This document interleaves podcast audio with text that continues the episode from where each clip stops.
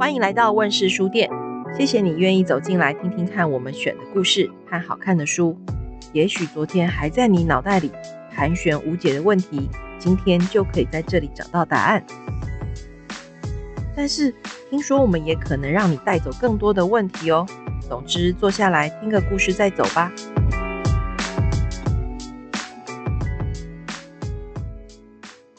各位听众朋友好，欢迎来到问世书店。我是书店的主人培瑜，我们今天再度邀请到时光工作室的大恐龙来跟大家分享他们最新出版的书。大恐龙你好，嗯，大家好，我是大恐龙。今天呢，我手上有一本超级无敌可爱的书，哈，书名叫做《鳄鱼的不行不行小黄瓜》。我先说，我看到这本书的时候呢，我就被我的呃刻板印象给影响了，嗯、我就觉得哇，这怎么会是时光的书？哇！这怎么会是大恐龙的书？呃，各位听众知道为什么这样说吗？因为呢，这本书的色彩非常鲜艳，然后画风很可爱，然后呢，封面上那个小鳄鱼的眼睛啊，你就会觉得很像是一个那个贼贼皮皮的小孩，好像想要从那个围墙这边爬过来做什么。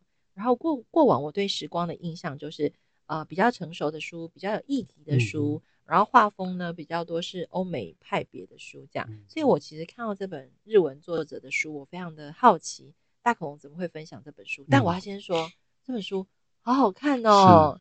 对，来换你说。嗯，呃，我我觉得会，嗯，我我自己是一个比较不喜欢被定义的人，所以我也希望时光不是一个呃，不是一个啊、呃，容易被框架说它只能出。或是说他出的书都是什么样貌？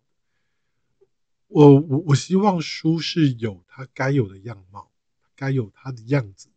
所以我觉得出版里头有很多种的可能性，不是呃好看的书，或是说耐人寻味的书，不是只有议题性强，或是它可能是在某一些我们所谓的艺艺术质感上面比较多的，它才有办法是一个耐人寻味的。我相信有一些。它可能是看起来是小品，可是它一样能够深刻到人的心里面去。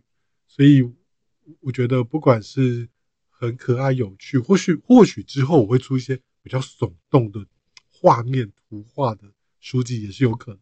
好期待哦，听到耸动。然后这本书呢，其实故事我很喜欢，它就是在说。呃，小猪跟这个小鳄鱼住在隔壁，嗯，然后呢，小猪家的小黄瓜藤越过篱笆，爬进鳄鱼家的庭院来了，嗯，所以可想而知之后会发生什么事情，嗯，然后这本书呢，我刚刚有跟大恐龙聊了一下，就是我读完这本书之后，我就把它拿给我们家的那个工程师，然后外号假律师哈，是，就是他没有律师牌照，但读很多法律的书，我就说，诶，这本书好像有一些些你跟我讲过的法律议题耶，哈。然后他读完就说：“哎，有有有，真的有哈，因为这样的案例很常在台湾出现。但是我觉得在这个书里面呢、这个作者处理的手法非常有趣，而且他呃这两个小动物就是小猪跟小鳄鱼呢，他让我想到的是很多在幼稚园当中一起生活的小孩，或者是常常会在公园一起玩的小孩，彼此的相处跟互动。你自己在看这个书的时候，你可以告诉我们为什么你会想要出版这本书吗？呃，我觉得我们每一个人对于我们自己。呃的生活的范围里头，我们都会有一个属于自己的，呃，都有自己的疆界或是自己的领土范围。就这这个地方的所有在这个地方的东西，都是属于我自己个人。只要有人入侵，我可能就会起防卫的心，或是有东西进来了，不管是谁的，它应该多少有某一些比重，应该是属于我的。我觉得我们人好像从小都会有这样子的想法。我觉得印象最深刻就是小时候，我们跟隔壁的同学，我们会，因为可是两个人坐一个课桌椅，然后中间画一条线，即便没有真的线，你可以用手这样画一下，说这是我的，你东西不能超过，不能越界，越界就是我的。然后常常就发生在小学的时候，我自己个人啊，就旁边如果是坐女生的时候，女同学的时候，我们的那个那个界限会特明显。然后也会因此有一些吵架纷争，然后跟老师告状啊什么的。那在这个鳄鱼的不行不行小黄瓜里面，就是类似这样的故事，就是小猪家的这个黄瓜已经越过界了，越到了这个呃鳄鱼家里。那鳄鱼当然会觉得说，心里当然不舒服啊，说，哎，你这你的东西怎么可以越过界了，超过了，不行，他要去制止这件事情。可是突然间，鳄鱼发现说，哎，小猪在吃那个小黄瓜，那个东西，哎，原来那个东西看起来这么可口，可以咔哧咔哧的这么这么好吃。然后鳄鱼就开始在想，诶，它那个小黄瓜藤蔓，那个有。黄瓜长在这边，已经越过了篱笆到我家里，那我应该是可以吃吧？因为它到我家里面。可是根是长在哪里呢？根是在小猪家。那到底这个小黄瓜是属于小猪的呢，还是属于鳄鱼的呢？鳄鱼就开始心里面有这种天人交战。我觉得对应到每个人的生生活里头，其实多少也会遇到这样的事情。你说你在地上，你发现了一千啊一百块钱。你可能会觉得说一百块钱或是十块钱，你会觉得说这个捡起来应该没有人会发现吧？因为没有人知道他遗失的是谁。那如果今天有一万块、十万块一袋钱，只有你发现，那当然大家会比较紧张，因为遗失的人他可能会有警觉嘛。那小钱可能会没有。那你发现了或是掉在你家的钱，掉在你家里的什么东西，到底是归属于谁的？我们心里都会有这种交战。那这个故事就是在讨论啊，鳄鱼的那种心情。我我想，应该每个人多多少少会有这样子的的生活经验吧。没有错，而且这个书我还有想到另外一个有趣的点，其实也是小朋友，我我家小孩看完之后哈，因为他已经六年级了，所以他可能看事情的角度比较成熟。他看完之后呢，他就嗯了一声，然后呢就再看一次，他就自己再看一次。通常他会把绘本再重看一次，代表。他一定觉得这本书哪里怪怪的，这样好。然后呢，我就等他，然后就去做我的事情。过了一下，他就跟我说：“我看了三遍。”我说：“所以呢，嗯，不合理。”我说：“为什么？鳄鱼跟小猪不可以当邻居？”结论是 就是现场我们的那个慧文主编也笑了哈。为什么鳄鱼跟小猪不可以当邻居呢？因为它是它的食物。嗯嗯。然后我就说：“哎。”我怎么没有想到？我真的没有想到哎！我就说，哎，对耶。然后他说第二个不合理，鳄鱼不会吃小黄瓜，鳄鱼不吃素。我就说不不一定吧，如果没有肉的话，搞不好他也吃。嗯、他就说我刚刚 Google 过了，他吃肉。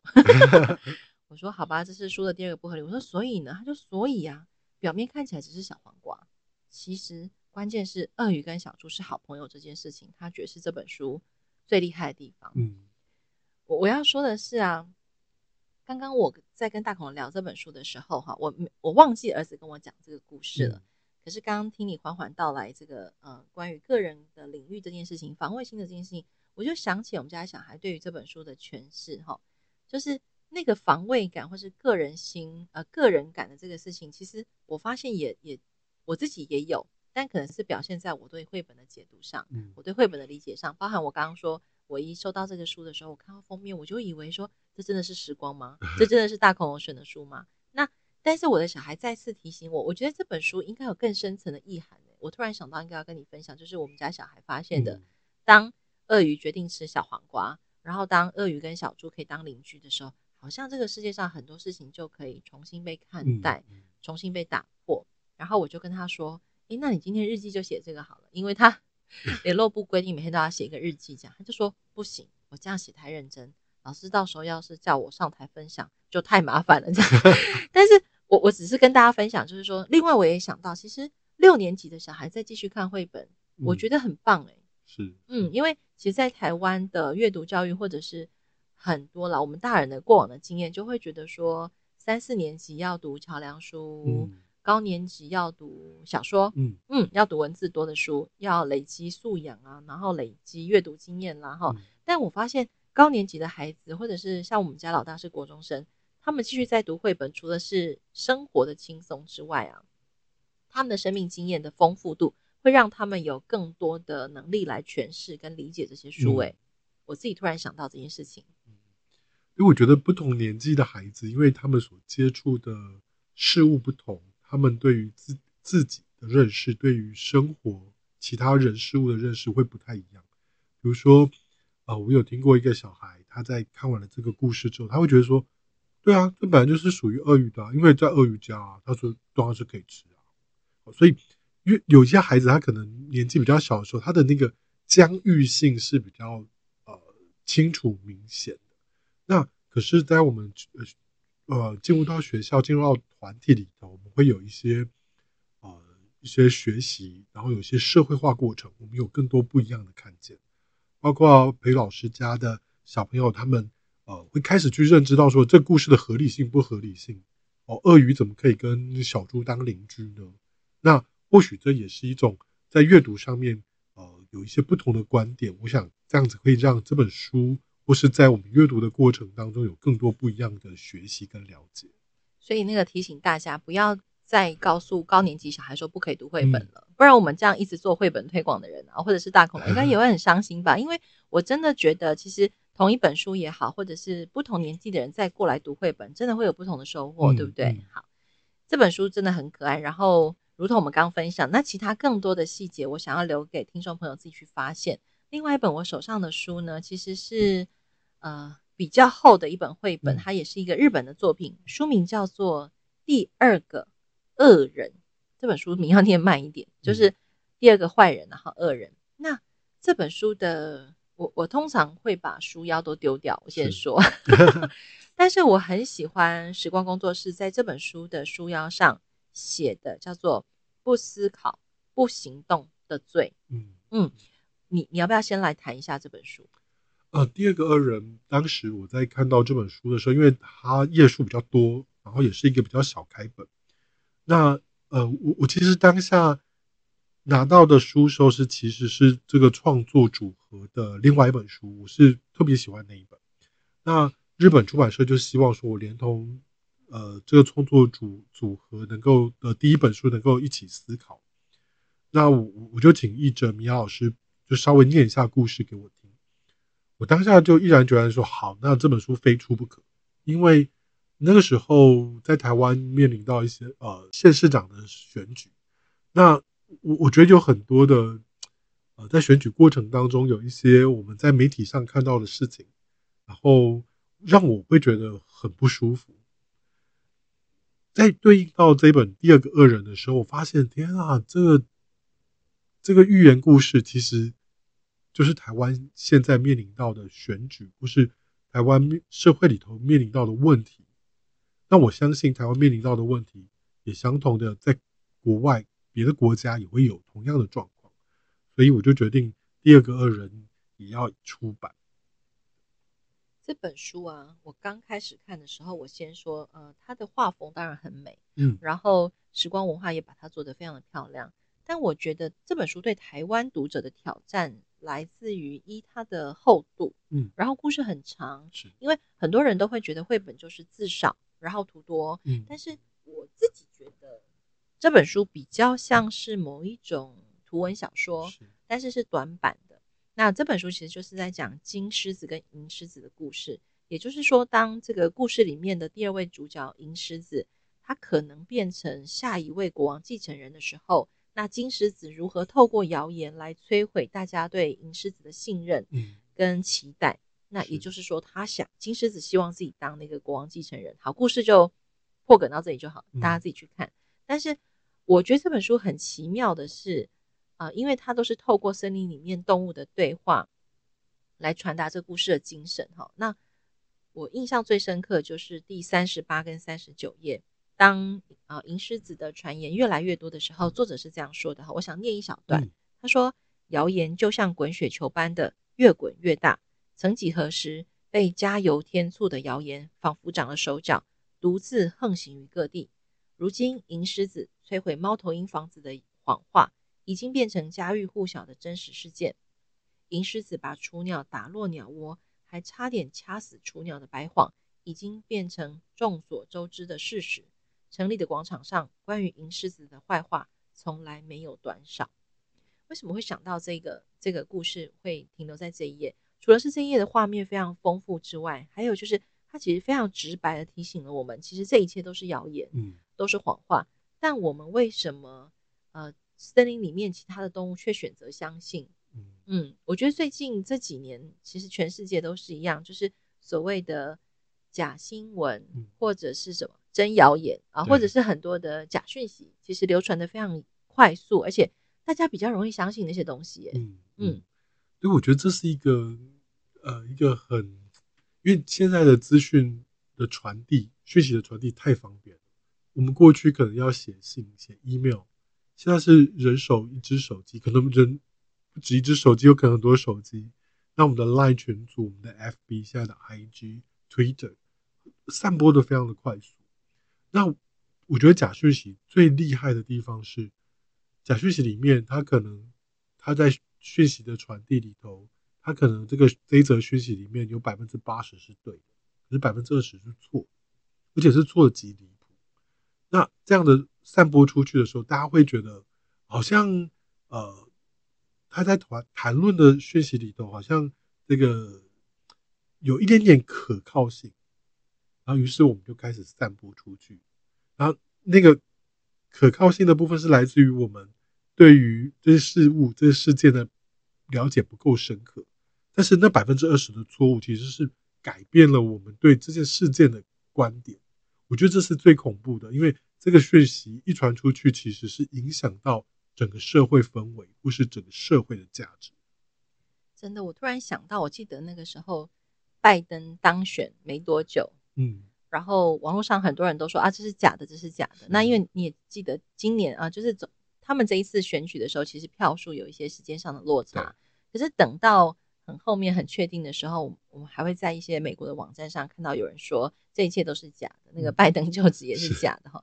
是我们用别人国家的经验来看。这件事情好像就比较可以，呃，用旁观者的角度来看待这件事情。嗯、但是我自己，呃，也在很多的赖群组里头，因为两个小孩在学校念书，你你可以想象那个爸爸妈妈群组的威力真的极为强大。嗯嗯。然后我印象很深刻，就是嗯，在这种群组里面，爸爸妈妈都会贴很多关于教养的讯息，是或者是嗯，关于。健康用药，嗯，就是他们觉得一切对小孩身心灵好的东西，大家都会贴这样。那每次我只要看到假讯息的时候，哈，我都会先深呼吸一口气，告诉自己说，要不要认真教育他呢？要不要去帮他找个资讯的来源呢？哈、嗯，那我记得我当时啊、呃，曾经第一次看到一个关于那个时候是呃性别的公投，就是那个同志婚姻的公投的之前，有非常多的假讯息。那先不管你认不认同同志这件事情，可是我觉得光是假讯息这件事情就令人感到害怕。这样哈，那我我自己的立场是告诉我的孩子说，呃，你们虽然是我们家小孩，可是你们也可以选择你们自己对这件事情的立场。这样，嗯、可是绝对要分清楚到底是如何看待这件事情。这样，那我记得当时呃很多的假讯息在流传，或者是呃在总统大选的时候，其实也是。我记得有个假讯息的网站叫做 MyGoPen，嗯，M Y G O P N。我记得有一次呢，也跟妈妈不知道贴了一个什么什么健康用药的这样，然后我就贴了那个 MyGoPen 的澄清的讯息给他，贴在那个大群组里面。有一个妈妈就说：“这都是假的啦，连这个澄清都是假的，这样只有他们讲的这个事情是真的。”哈，那我就在想说，为什么大家对于假讯息这样的事情，或者是对于你刚刚说的二十八十这样的讯息会啊、呃、有这么高度的需求？我自己的感觉是。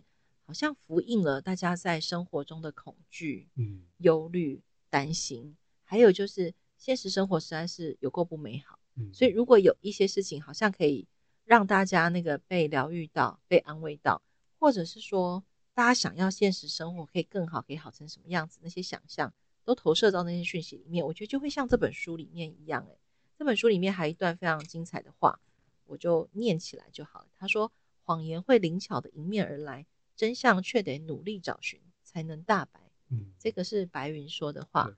我发现你你选的书啊，那个都很有 都很有象征的意义，然后也很有一种明确的指涉。所以我很好奇，嗯，这本书台湾读者接受度高吗？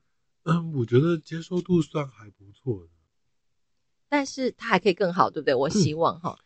对，那但但我觉得最最近有发现一些比较特别的状况，就是发现。好，海外我相信是香港啦。香港好像对这本书的需求，或是他们也有比较多想要阅读这方面的书籍。嗯，对，但是这本书令人悲伤的是啊，我自己其实第一次看的时候，我看到这里，我说啊，怎么会这样？对，它不是一个美好的结局。对，就是其实那个金狮子的计谋真的成功了，嗯、最后是那个被被栽赃的银狮子没有当上国王。嗯、那这个金狮子当上国王之后呢，大家就可想而知，就它不是一个开心的结局这件事情啊。你可不可以说说看，就是当我们在绘本里面看到这样的故事的时候，如果爸爸妈妈会觉得过不去，不要给小孩看这种故事，嗯、有没有什么编辑的角度可以跟我们分享？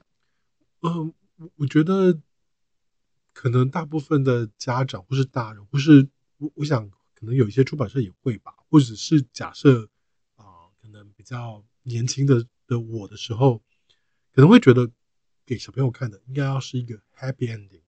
是要一个很美好、很很正向，让孩子不会觉得恐惧、害怕。可是，当我们当我自己个人随着年纪的增长，说我发现，其实不见得我们一定要给孩子是一个，呃，看起来很美好、很善良、很很很棒的一个社会。其实，这社会里面仍然是有一些黑暗面。虽然这些黑暗面，有可能会让孩子会觉得说造成恐惧，可是我们可以大人在跟孩子一起读的时候，可以在旁边告诉他说，这些的恐惧的产生是因为我们前面所做的选择，我们前面所做的做法错误，这是给我们一个警惕，因为这个社会本来这世界本本来就不可能是那么一直美好的。那我们透过这样子的书籍。呃，可以让我们有更多的警惕，包括像有一些电影，呃，有一些悲剧，呃，像希腊，呃，古典文学里头，呃，他们认为古典文学里头比较经典的其实是悲剧，因为悲剧可以净化人心。我我相信，在童虽然是是童书给孩子看的，可是我们还是要让孩子看到社会真实的那一面。那那一面不是说我们要呃吓孩子。或是给孩子一种害怕，而是说我们要让孩子透过这样子的一个故事，真实的故事，或是一种寓言里面，从寓言里头去找到我们应该要怎么样迈向更美好的的方向。我自己是很认同你刚刚这样的说法，所以我只要每次看到这样的书，我都会觉得哇，要一一定要推荐给身边的愿意读的人，不管是大人小孩。嗯、第二个就是说，好那。这本书在推荐的时候，一定就会有难度。嗯，那我就会想说，好吧，我就再多花一点时间看它，或是再为它多花一些时间想一些别人听得懂的说法。我觉得这对我也是一个挑战。但我很喜欢这本书的最后，他问我们一句话，因为我刚刚已经说，其实结局是呃金狮子当上国王嘛，嗯、然后整个王国就好，不不要讲，大家去看这样。但作者最后问我们说，真的只有金狮子才是坏人吗？嗯嗯。这一句话呢，我想要跟大恐龙分享一个故事，就是曾经我在一个高年级的班上分享这个故事的时候，那因为这故事有点长，所以我们其实花了三个礼拜的晨间时光读完这本书，所以中间有一些东西要帮孩子再补充记忆，这样子。后来呢，读完这个书之后，有一个小孩就跑来找我，下课了他就跑来找我，他就跟我说：“培育老师，我跟你说，我觉得这本书呢，应该要送给某某某读。”嗯，好。我就说为什么？他就说，因为我觉得我自己很像那个银狮子，然后他很像那个金狮子。我说，所以你是希望？他说我没有要叫他改过。我说那你想要叫他干嘛？他就说，因为那个金狮子，他那个同学很常被老师处罚。嗯嗯，因为他对银狮子做的事情嘛，哈。但同在同学眼中，其实同学都知道他是坏人，就是同学都认为这个金狮子是坏人，这样，因为他常常来戳银狮子啊，什么什么。可是那个小小男生跟我说，可是他觉得他在做这些坏事的同时，来戳我的同时啊，他一定有什么其他的原因，嗯，他他自己也不知道，所以我想要送给他。我说，那送给他之后，你期待什么吗？他就说，我希望他可以先知道他自己为什么要这样对我。我其实很感动，这个小孩曾经跟我讲，我但是我有问他，我就说，你难道不希望他看了之后，他可以改变一些，不要再这样对你吗？哈，他就说，我自己先坚强起来了。嗯，他说他已经先坚强起来了，这样哈。那我后来呃有再去打听，原来这两个小孩是从小一起长大的，只是说到了高年级之后，呃，因为我猜想可能是因为成绩的关系，嗯、这个金狮子金狮子同学成绩不是太好，银狮子成绩很好，那可能老师或者是邻居啊家长可能就会被拿来比较，嗯、那所以这个金狮子同学可能就是很本能的有一些。呃，反应就会投射在银狮子这个小孩身上，这样。但我也看到那个银狮子小孩身上的可贵哈，所以我后来就觉得，但是这个故事的发展完全不是我想象过的，会有这样的用法。所以后来我就跟那个小孩说，那就去请你们学校图书馆买这本书，然后呢，你再去把这本书借给你同学，这样哈。所以我觉得，其实把这样的书带进学校里头，跟孩子有很多的互动，其实对我也是一个很可贵的经验，因为。都会让我在看到更多原本我没有看到的角度，也可能是大恐龙在出版这本书的时候没有想到会发生的事情。对，对这个培育老师刚刚提的这个这个学呃这两个孩子的事情，我觉得还蛮感动，就是可以有这样不一样的解读，而且我相信那个那个银狮子同学，我觉得他是一个非常成熟的他他呃虽然他一直被被他另外一个金狮子同学这样子的。捉弄或是这样子对对待，可是他并没有起一种怨或是一种恨，他反而是想要去帮助金狮子同学了解他自己到底发生什么事情。对，不过我后来也有提醒银狮子同学，就说：哎，你除了照顾他之外，你不要忘记还有你自己的感受哦。就是如果你在过程中非常非常不舒服，你要记得你也要找人帮忙，这样哈。那今天很谢谢大恐龙来到这里，再跟我们介绍这两本书。那时光文化在这一年应该还会有更多的出版计划，嗯、对不对？对，嗯，会有更多好看的书。那希望日后还有机会再跟大恐龙在 Podcast 上聊一聊所有时光的书。那也希望各位听众朋友有机会一定要到书店，书店应该都还找得到哈，应该都还看得到。好，拜托各个书店 要把这些书上架，或者是在网络书店，或者是在图书馆。有机会看到时光工作室的书，我觉得每一本书你都可以好好拿起来，慢慢读，慢慢体验，慢慢品尝。那最后，大恐龙还有没有什么话跟大家分享？呃，没有。好，没有，我们就今天就放过你啊，哦，不是。好，谢谢大家。如果大家对于时光的书有任何的疑问啊，时光有粉丝页吗？嗯、呃，有有。好，然后可以到粉丝页留言，然后也可以。应该不可以打电话去出版社吧？呃，也也有留留电话啦。如果想要交流，有读者打电话给你们过吗？欸、没有，但是有写 email 过。哦，太好了，有有有留讯息。好，那就是用 email 或是留讯息，让时光工作室的大恐龙知道，呃，他还可以跟大家分享更多更多好看的书、好听的故事。那今天就到这边，谢谢你，谢谢大家，拜拜。拜拜。